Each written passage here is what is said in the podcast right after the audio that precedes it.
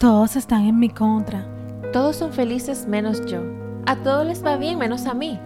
¿Por qué a mí? ¿Qué hice yo para merecer esto? ¡Ay! Tantas cosas.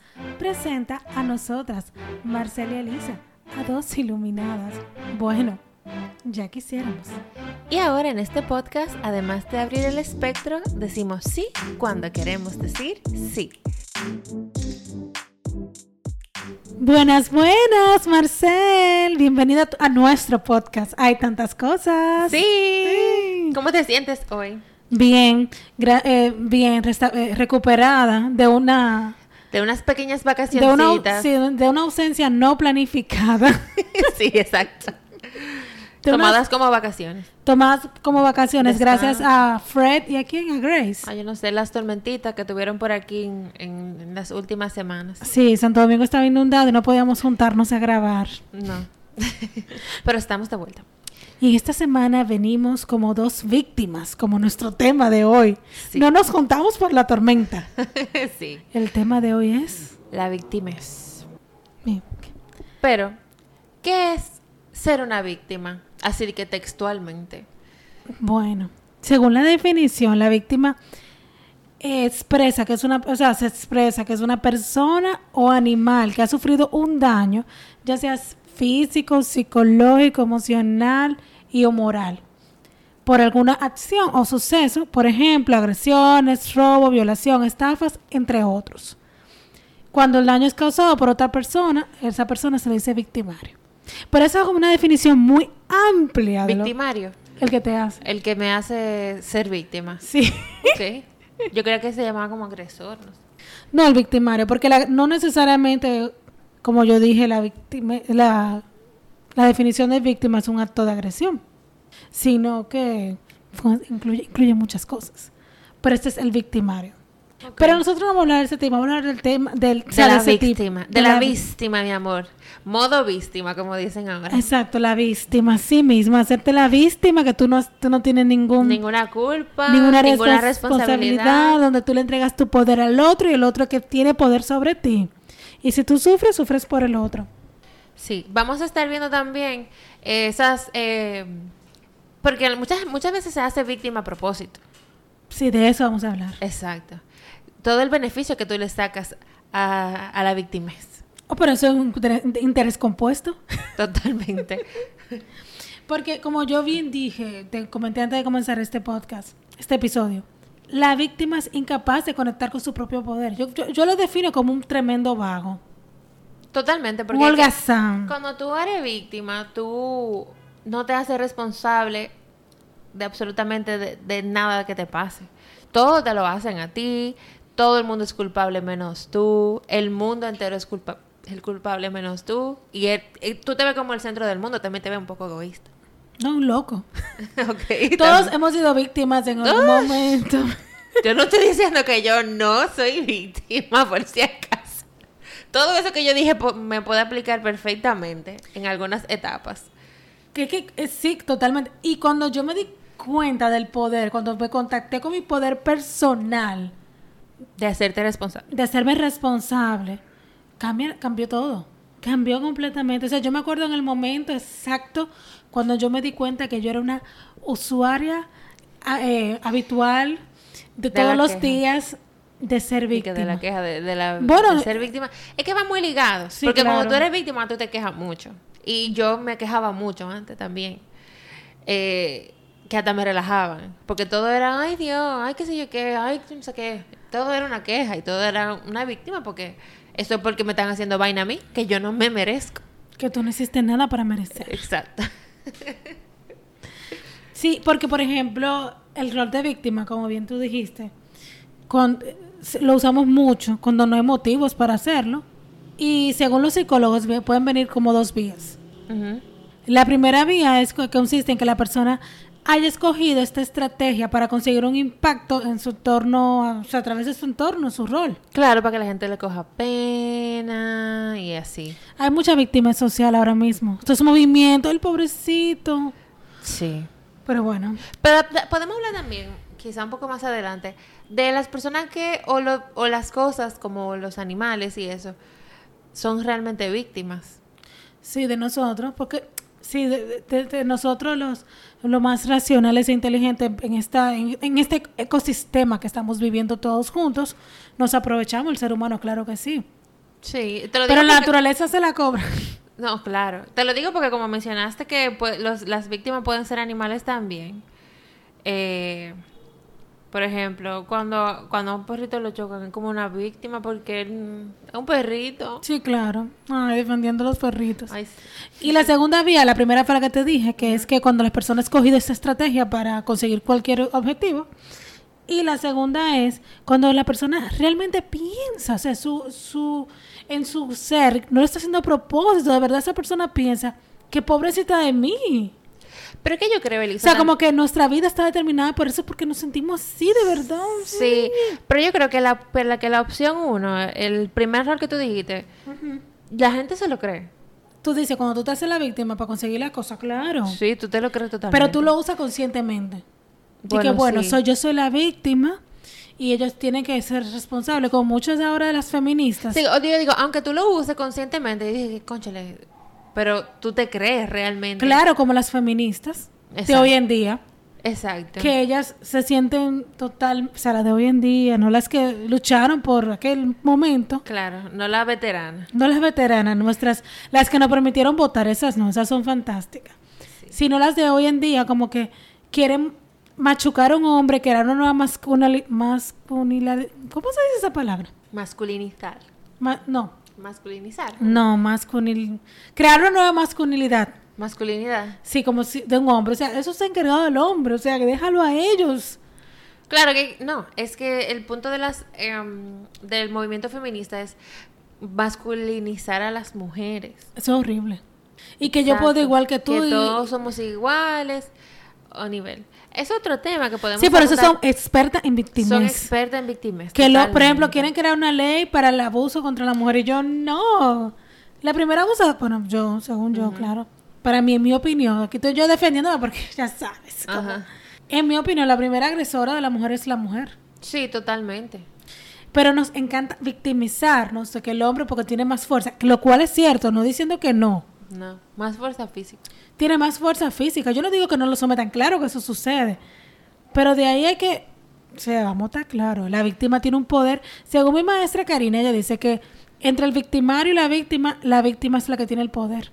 Cada vez que ella hace algún movimiento así, ella siem- siempre sale que la víctima tiene más poder que el victimario. Sí, Poder, no fuerza. sí, lo que pasa es que puede ir ligado también a que la víctima, el, el victimario se sienta quizá amenazado por esa víctima. Totalmente. Y por eso eh, eh, agrede o verbalmente, físicamente, como sea que sea. Eh, esa, eso puede ser. Según nos comentó una vez, Luna de Abril, pueden seguirle en, pod- en En Instagram. Instagram. En, ac- hace, no sé, miles y miles de años, miles. en un principio el hombre se sintió amenazado de la mujer. Cuando él vio, wow, esta mujer sangra y no se muere. O sea, no, le, no había explicación de Sí, todo el poder que tenía la mujer conectándose con la naturaleza. Sí. Entonces ellos aprovecharon su fuerza bruta y la sometieron. Sí, Y yo he visto series que mencionan eso también. O sea que sí. El punto es que con esto de ahora y de todas estas modernidades Todos estos- feministas, todos estos mov- movimientos progresistas. exacto, se victimizan mucho, victimizan, se victi- son víctimas de la sociedad. Ay, hombre. Exacto. No lo soporto eso. Yo que soy una víctima graduada en recuperación. Pero por ejemplo hay otro caso. Las mujeres eh, de Kabul, En Afganistán. en Afganistán, son víctimas. O sea, yo no sé. No sé, mira, ahora mismo. Yo la- no sé porque es que es un tema muy delicado ahora mismo. El Y- Islam es un tema muy delicado. Nosotras desconocemos. Desconocemos totalmente esa religión, pero que los talibanes son más... eh, Son. Ellos tienen una visión retrógrada de lo que es su religión. No, claro, totalmente. O sea, mm, el Islam tampoco es que... O sea, es, complicada, Para nosotros que no desconocemos eso. exacto, pero las...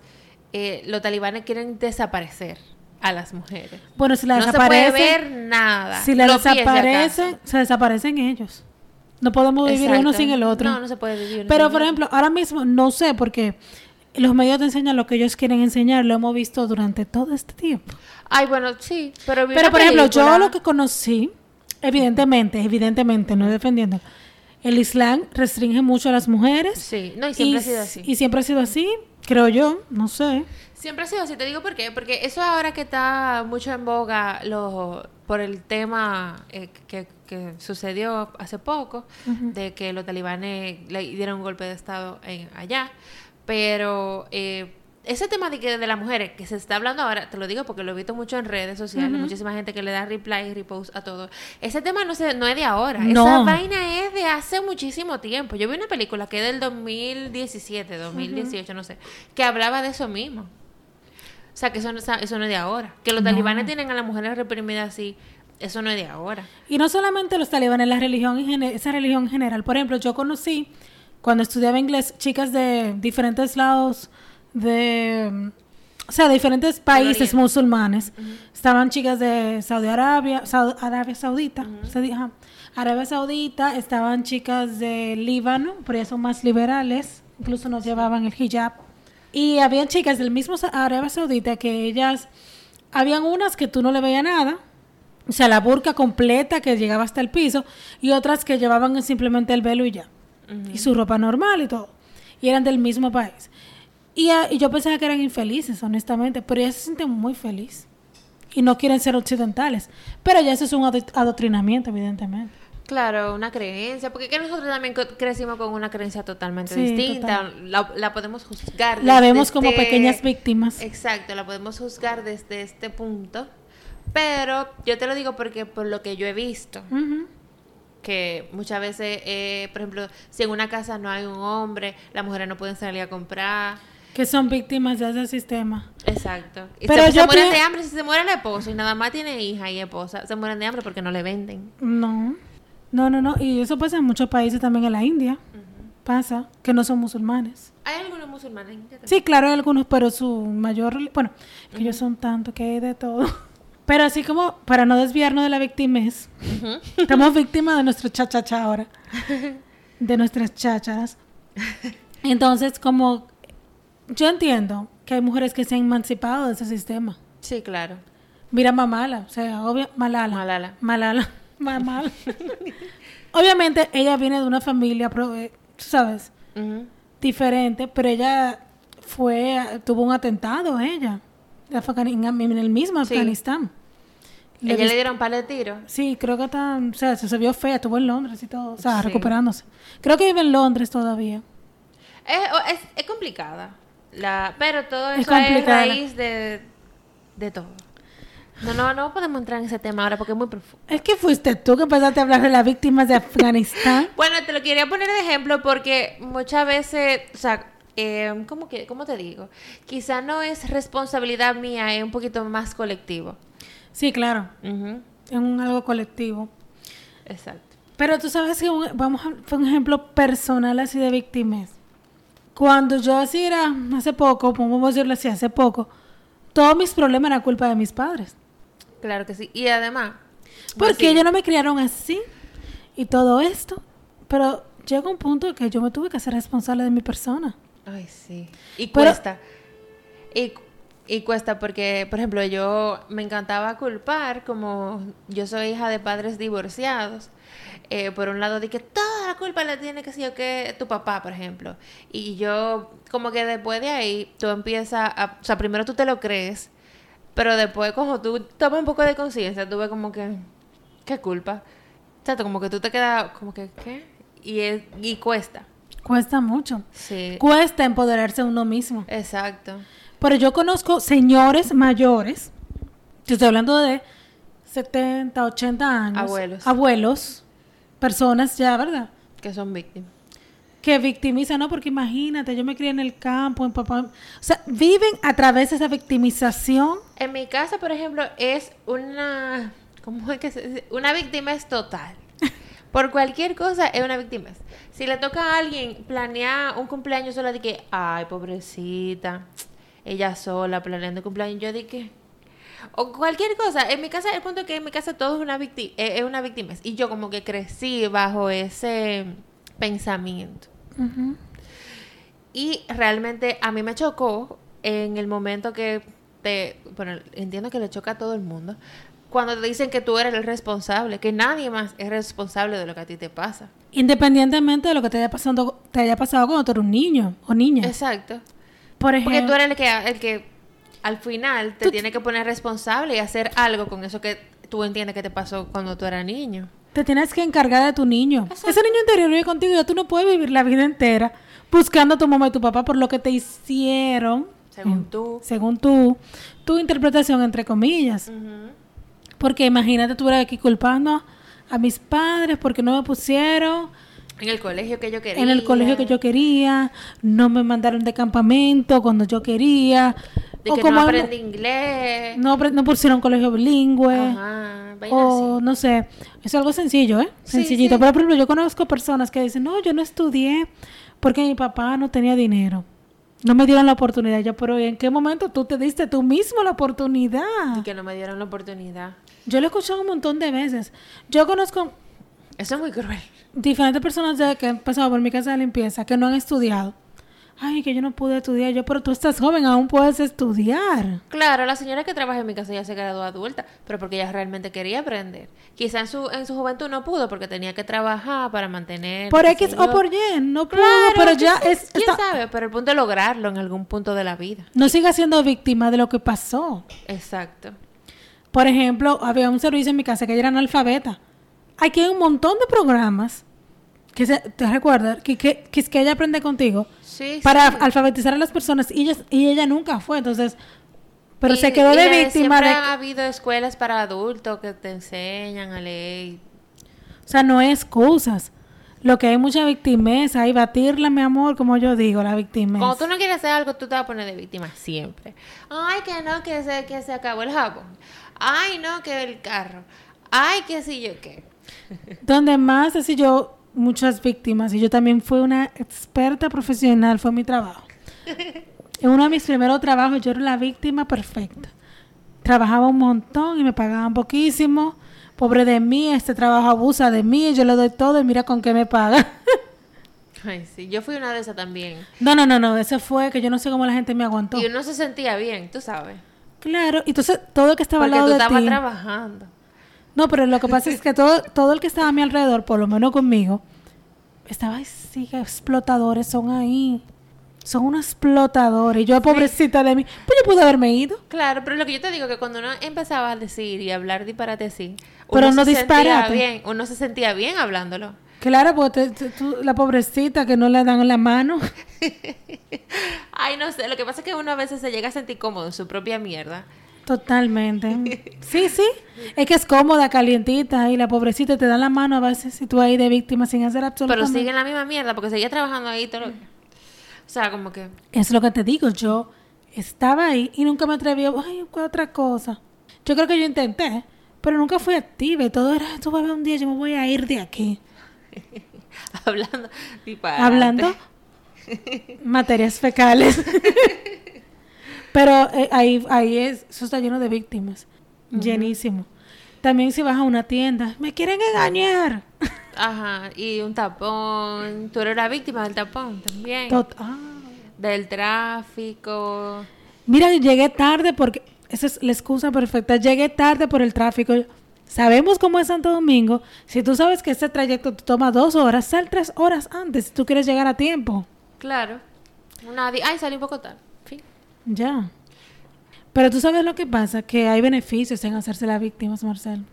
Claro que hay beneficio en hacerse la víctima. Según los psicólogos, las ventajas que puede obtener una persona eh, radican en que no se responsabilizan en sus estados emocionales, lo que mencionamos, o sea, como que no se... mm, cero responsabilidad, y que el esfuerzo interno que eso, o sea, que supone, nunca asumen, o sea, nunca lo hacen, ni asumen la solución a sus propias mierdas. Es que es muy cómodo, es lo que te digo. Ser víctima es lo más cómodo que se te puede ocurrir. O sea, porque como tú no tienes la culpa de absolutamente nada de lo que te pasa, tú no tienes que hacer absolutamente nada, que lo tiene que hacer el otro. Es de afuera. Exacto. El otro es que te tiene que decir una hora a la cual tú puedas llegar más temprano a tiempo porque tú sales tarde. El otro es que tiene que no salir de su casa porque para que no haya tráfico, para que tú puedas llegar temprano donde tú ibas a ir. Y así sucesivamente. El otro no puede hacer su vida porque tú estás ahí. Entonces es el problema. Que echarle la culpa al otro. O sea, yo conozco a alguien que es tan así y es tan cercano a mí. Yo no voy a decir quién es. No, pero no hay que tirarle. No, claro. Es tan así que al principio a mí me molestaba. Y mira que yo me enquillaba porque, conchale, de verdad. Pero en verdad después como que aprendía que no... No te voy a decir que, no me, que a veces no me molesta, porque me, me, me molesta a veces que me echen la culpa a mí. pues a quién no. Pero, conchale, ya, ya, ya me molesta mucho menos, gracias a Dios. Sí, totalmente. Pero es, Y eso sí- es desgastante. Y eso de ser víctima, estamos hablando de la víctima a nivel, a nivel individual.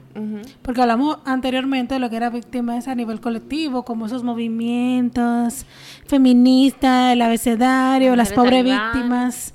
La talibana no sé, eso hay que agarrarlo con pinza, pero las- el, el movimiento del abecedario, mi amor, los pobrecitos, Ujú. En este país por lo menos, las eh, eh, que, que no, que, ay no, no, mi amor, no, no, no. Pero es que usa la víctima es como una estrategia de manipulación totalmente. Sí. Es una estrategia de Para que manipulación. la gente le tenga pena, los apoye. En vez de aceptarse ellos mismos. Ay, sí. Pero no, mi amor, ¿quién? Acéptame tú primero antes de que yo me... Acéptame tú antes de yo aceptarme. Exacto, wow, Marcela, eso es clic, clic. O sea, acéptame tú antes de yo poder aceptarme. O sea, wow, sí, exacto. O sea, y usan estas frasecitas, escucha. Mira todo lo que yo tengo encima. O sea, como que yo tengo tantas cosas y encima tú me vienes a traer esto. Ah, Eso no lo escucha mucho.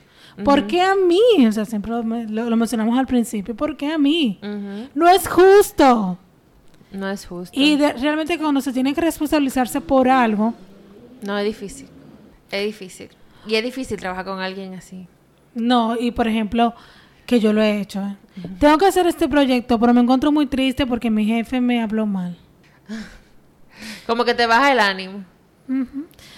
Sí, sí, sí. Y también, según los psicólogos, una buena manera de afrontar la victimez es validar la emoción que estamos sintiendo. Pero, pero hay que reforzar que somos los responsables de cambiarla. Y, te- y debemos de cambiarla. Entonces, Marcelo, rasgos comunes de las víctimas. Pero vamos a hablar también de las canciones. Las canciones nos apoyan 100% que somos la víctima. Oigan, Amanda Miguel, si no la conocen. Pero... Él me mintió. Exacto. Él me dijo que me amaba y no, Y no era verdad. o sea, Ay, pobrecito. y más de Amanda Miguel, hay millares de canciones. Todas son de víctimas. Todas. O sea, po- pocas canciones. Hasta los reggaetones la son de víctimas. Sí, la bachata. La mayoría de las baladas. Todos te hicieron algo y tú no hiciste nada, tú no te lo merecías. Exacto. Y, y por eso que la tenemos tan en el tuétano, como decimos, esa parte de, de ser víctimas.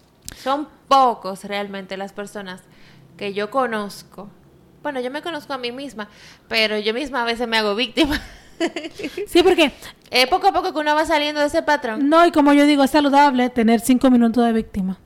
Para uno desahogarse. Yo siempre lo digo, cinco minutos de víctima, no hay tema. No. Cinco minutos. Si tú lees los diarios de mío de cuando yo era adolescente, No, pero que sea la víctima porque ti no te dejan hacer nada. no me dejaban hacer nada. eh, no, y además de, de que no me dejaban hacer nada, era un, era un diario de la victimez. Pero si las canciones tú lo bi- bien lo dices, o sea, se me vienen todas las cabezas y yo, wow. Por ejemplo, una que usan mucho en los karaoke aquí, esa es la de Paquita, la del barrio. A la de la rata inmunda. De la nota de dos patas, Ah, te sí. estoy hablando a ti. O sea, ella le dice de todo. Porque le engañó, no sé. Exacto. Y por ejemplo, ahora me acordé de. Luis Miguel. To- Eso es. Me acordé ahora de, también de Juan Gabriel. Estamos, mira, se me están cayendo todos los papeles. que Juan Gabriel decía como que querida, o sea, o sea, Ay, todo ya. es La de la costumbre. A mí me encanta esa canción. ¿Cuál es la costumbre? De que va- ¿cómo? Es verdad que la costumbre Ah, es más fuerte que el amor. Sí, pero esa de víctima, Ay, sí. no, no sabía. Es como víctima porque yo me quedo contigo. Porque estoy acostumbrada a ti, aunque ya no te ame. Sí, pero por ejemplo, esta canción de, de J Balvin, que a mí me, esa más o menos me gusta. ¿Cuál? La canción, así mismo se llama. Le pusieron la canción. O sea, que él pensaba que la había olvidado y, la, y, y es como si él estuviera script llamándola para decirle que por una canción la estaba llamando. Exacto. Y que porque, o sea, yo pensaba que te había olvidado, pero no te olvidé. Pero pusieron la canción, y entonces para eso hay que llamarla. O sea, o sea, sí te acordaste, pero no por eso tienes que llamarla. Exacto. Y así lo vemos en nuestra vida cotidiana. Y aunque no nos reconozcamos víctimas, también. Muchísimas veces la gente no se reconoce víctima y se hace de víctima. Totalmente, Ujú. Nos Total. reconocemos.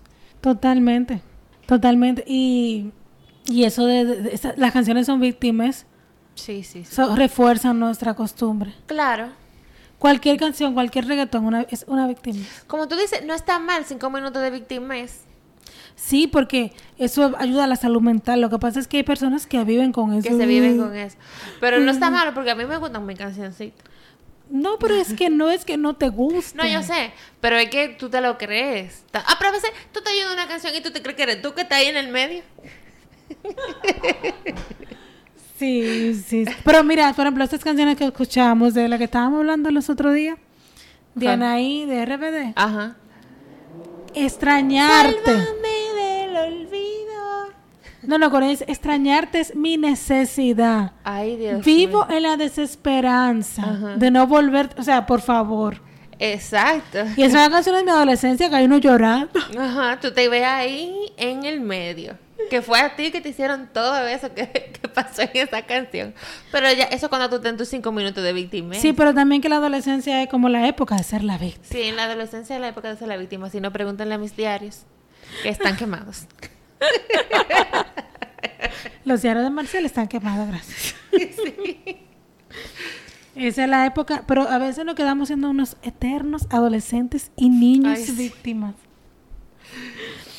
Entonces, ya para así como resumir, algunos de los rasgos más comunes que presentan las personas con sus complejos de víctimas incluye, lo bien que lo que, lo que dijimos bien, se niegan a aceptar la responsabilidad de lidiar con sus problemas. No aceptan ningún grado de responsabilidad No, no. de nada. Adolescentes en su mayor potencia.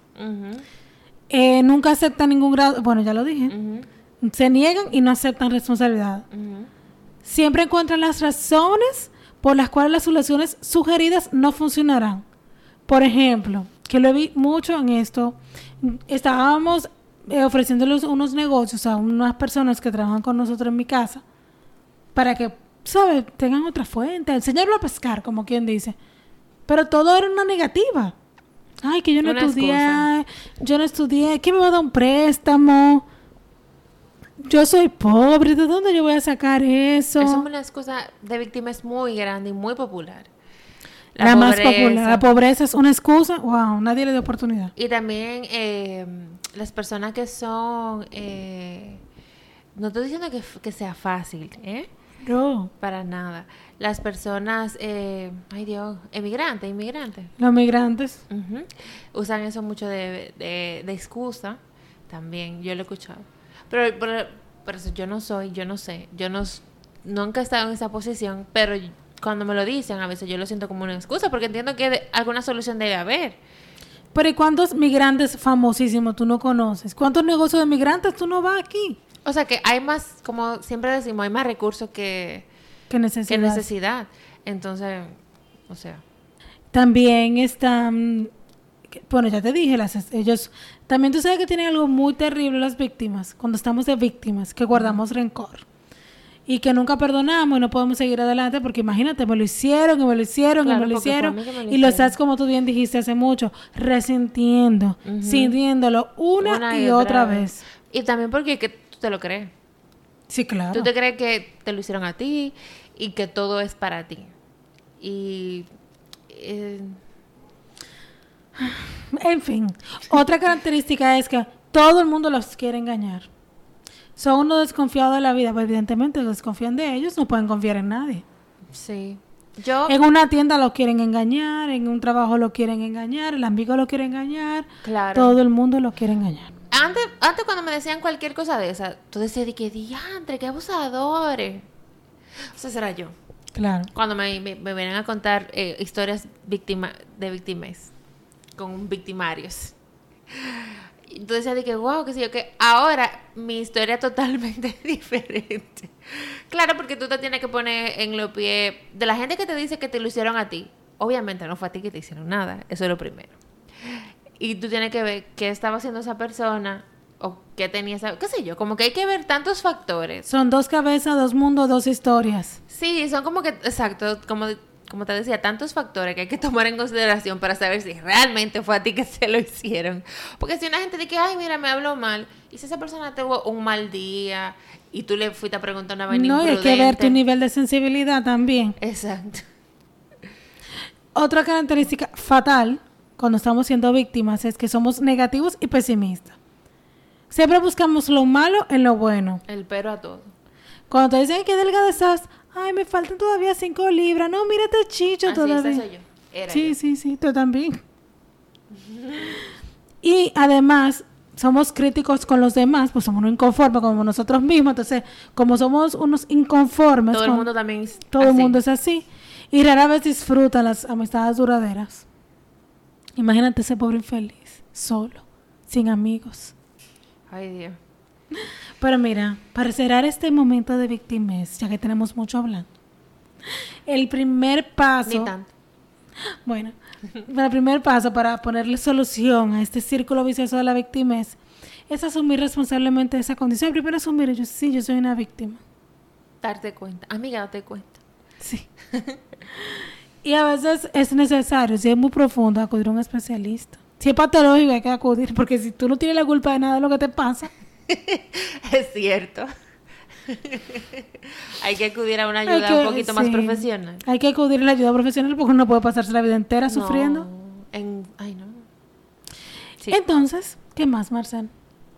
No, es que eso, lo- eso, eso es lo primordial y lo único que hay que hacer. A- a- además de también, o sea, asumir que eres que eres una víctima, hacerte comenzar a hacerte responsable de, po- de a poquito.